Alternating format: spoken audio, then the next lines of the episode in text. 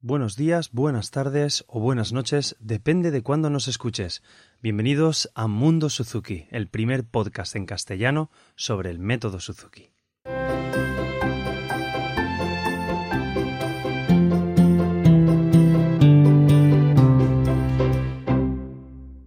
Y bueno, como no podía ser de otra manera, este segundo capítulo vamos a hacer un breve resumen de lo que es el método Suzuki. Porque claro, hay gente que puede ver eh, Suzuki y, eso qué es, ¿Son, las motos. Eh, no, Suzuki, aparte de las motos, es otra cosa y es la metodología que yo trabajo a diario. Pero bueno, si conoces lo que es el método Suzuki o has oído hablar o estás inmerso en una escuela Suzuki, no aprietes todavía el botón stop o el botón pause y quédate aquí porque seguro que algo nuevo vas a descubrir. Y sobre todo también si tu hijo estudia en el conservatorio o estudia música en, cualquier otro sitio, aguantar porque vais a encontrar consejos que seguro que, que os pueden ayudar. Rápidamente, ¿quién fue Shinichi Suzuki? Bueno, pues Shinichi Suzuki nació en Nagoya el 17 de octubre de 1898 y bueno, exactamente él eh, trabajaba en una fábrica de violines y a partir de ahí fue cuando comenzó a tocar el violín. Pero tampoco quiero daros mucho el tostón. Él, fue el creador de, del método que lleva su nombre y todo funcionó porque se dio cuenta que todos los niños japoneses hablaban japonés. Y pensando, claro, todos los niños japoneses hablan japonés y, viendo lo difícil que es este idioma. Y claro, si te pones a pensar, todos los niños rusos hablan ruso, todos los niños ingleses hablan inglés y, vamos, todos los niños son capaces de aprender su lengua. Cosa curiosa, porque cuando somos adultos ya esta lengua es, es más difícil de aprender. Y viendo esto, Suzuki pensó cómo poder adaptar este método a la música, cómo poder adaptar el método materno de aprendizaje de la lengua a la música.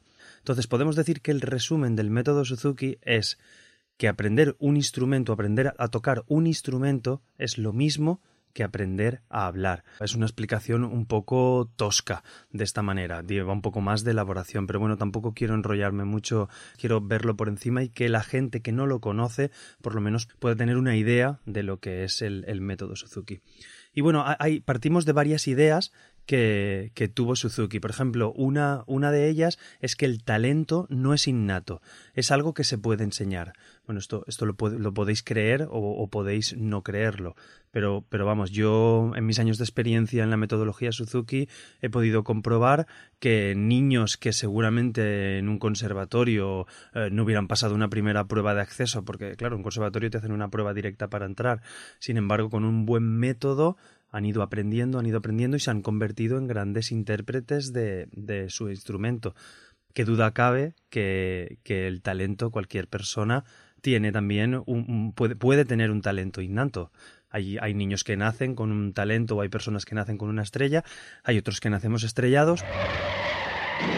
Pero bueno, eso ya es otro apartado. Esta era una de las bases del método Suzuki que el talento puede enseñarse. ¿Por qué? Tú, como padre, si hay padres y madres escuchándome, nunca vas a dudar de que un niño pueda, pueda hablar. Tú al niño le dirás cien veces, doscientas, ocho mil millones de veces papá, mamá, además se lo vocalizarás bien dicho, papá, mamá, eh, coche, eh, mesa, hasta que el niño poco a poco eh, pueda comenzar a balbucear esas palabras y más adelante comenzará a hablar y a interconectarlas. Eh, luego es posible que tengamos grandes oradores, grandes presentadores de televisión o simplemente personas que sean capaces de comunicarse. Esto mismo es lo que sucede con el instrumento. El método Suzuki pretende crear personas que disfruten con la música, pretende educar a los niños a través de la música. Después, cuando sean adultos, puede ser que, lo quieran hacer profesión y ya dirijan sus pasos hacia unos estudios, o puede ser simplemente que sean personas que disfruten con la música, disfruten escuchando música y disfruten tocando un instrumento junto, junto con amigos. Y es una de las bases que muchas veces no debemos desviarnos los profesores Suzuki y ni tampoco los papás y mamás Suzuki. Vamos a analizarlo un poco. ¿Cómo se enseña la lengua materna? Primero hablamos, primero decimos las palabras y después se escriben esas palabras. Eh, muchas veces yo mm, que hablo desde, desde mi punto de vista, que se sepa que es una opinión, eh, en el conservatorio creo que hacen una manera errónea, una manera errónea de enseñar la música. ¿Por qué? Porque comenzamos con el lenguaje musical, comenzamos leyendo la partitura. ¿Qué pasa? Que tú a un niño le dices esto es el sol, este es el la, eh, son cosas muy abstractas para un niño. Sin embargo, en la metodología Suzuki, los niños empiezan a cantar las canciones, empiezan a cantar notas y pueden estar tres, cuatro, cinco años cantando notas y ritmos. También es muy importante escuchar la música. ¿Qué pasa? Cuando un niño lleva cinco años tocando el instrumento desde los tres años y, tiene ocho años, tú a, ese niño le pones una partitura delante y le dices el sol se escribe en este punto. Eh, no, hay, no hay otra explicación, no hay explicación más allá, porque lleva cinco años tocando el sol, sabe perfectamente lo que es un sol cuando un niño entra en el conservatorio y, le enseñan una partitura y le explican las alturas de los tonos, de todo, creo que se hace de una forma un poco más compleja. Ya digo, es una opinión personal, no quiero eh, echar piedras sobre nadie y cada uno puede elegir el método y conozco gente que son grandes músicos, al igual que conozco también grandes músicos formados en método Suzuki y otras otras metodologías como puedan ser Kodali. Pero bueno, yo hablo de la especialidad que conozco. Y bueno, sin enrollarme mucho más, otra idea que tenía Suzuki, que esto sí que nos va a servir sobre todo a, todos los papás y mamás, es que el ser humano es un producto de su entorno y el ambiente en el cual se educa. Eh, como digo, esto es extrapolable a otros ámbitos. ¿Qué, quiere decir esto?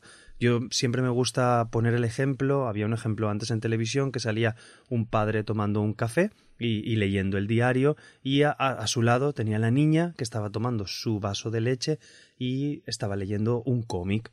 Eso quiere decir que lo que beban los niños en su casa, el entorno donde viva el niño, es lo que irá desarrollando. En una casa donde posiblemente o lamentablemente siempre haya gritos, se estén chillando el padre y la madre, haya tensión por el trabajo, pues seguramente será un niño que luego en el colegio retransmita toda esta tensión que vive en casa.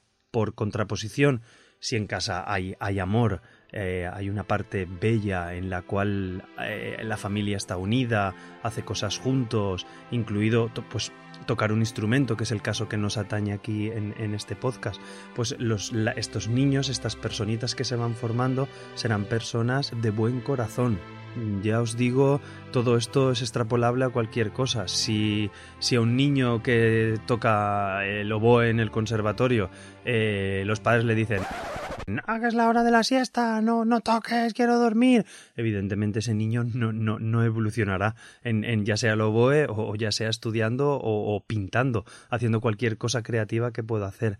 Y no quiero enrollarme mucho más porque no quiero que se haga muy largo el podcast, quiero que sean unos podcasts de alrededor de 10-15 minutos que se puedan escuchar en el coche o en casa en un ratito corto, no quiero hacerlos muy largos. Y esto ha sido solamente unas pinceladas sobre el método materno. Si estáis interesados y veis que os gusta el tema y queréis que hablemos más profundamente de ello, os invito a que nos escribáis al correo a mundosuzukipodcast.gmail.com y también podéis visitar nuestra web mundosuzuki.wordpress.com. Ahí tenéis un apartado para el oyente que podéis dejarnos vuestro comentario y lo atenderé perfectamente y si os apetece también si queréis solicitarnos temas por sobre, sobre qué hablar, por ejemplo, oye, en casa no, no tengo a, mi niño, no puedo motivarlo a tocar un instrumento, o mira, me gusta la pintura y a mi hijo no le gusta, puedo hacer que una manera que me guste, es bueno que le haga hacer lo mismo que le gusta a los papás. Quiero decir, esto es una ventana abierta a hablar un montón de temas que os animo a que, a que nos escribáis y a que podamos eh, hacer más capítulos, aunque de momento tengo tela para rato, para ir haciendo más, más capítulos pediros disculpas por la calidad que podamos tener en estos primeros podcasts. Yo soy novato en esto, tengo algo de idea de sonido, pero, pero bueno, estoy haciendo pruebas con diversos micros, diversos antipops y espero que Así como os digo que podéis escribirnos para solicitarnos temas, si tenéis algún consejo, será seguro bien recibido. Y bueno, nada más, no quiero, no quiero alargarme, simplemente repito, escribirnos a mundosuzukipodcast.gmail.com, de todas maneras dejo en la descripción todos los, los links para que podáis acceder directamente y ponernos vuestras dudas y vuestras inquietudes. Y también si tenéis un rato y si os apetece, podéis poner una valoración en iTunes, ya que será súper importante para mí y además nos da, me da mucho ánimo para continuar con este podcast. Claro, si es una valoración positiva, si la valoración es negativa y no te apetece y te da pereza, tampoco te preocupes que yo, yo no me enfado. Simplemente esto. Gracias por estar al otro lado y nos vemos la semana que viene, posiblemente con una sorpresa, ya que seguramente tendremos un invitado. Ya os cuento. Buenas noches, buenas tardes o buenos días, depende de cuándo nos escuches.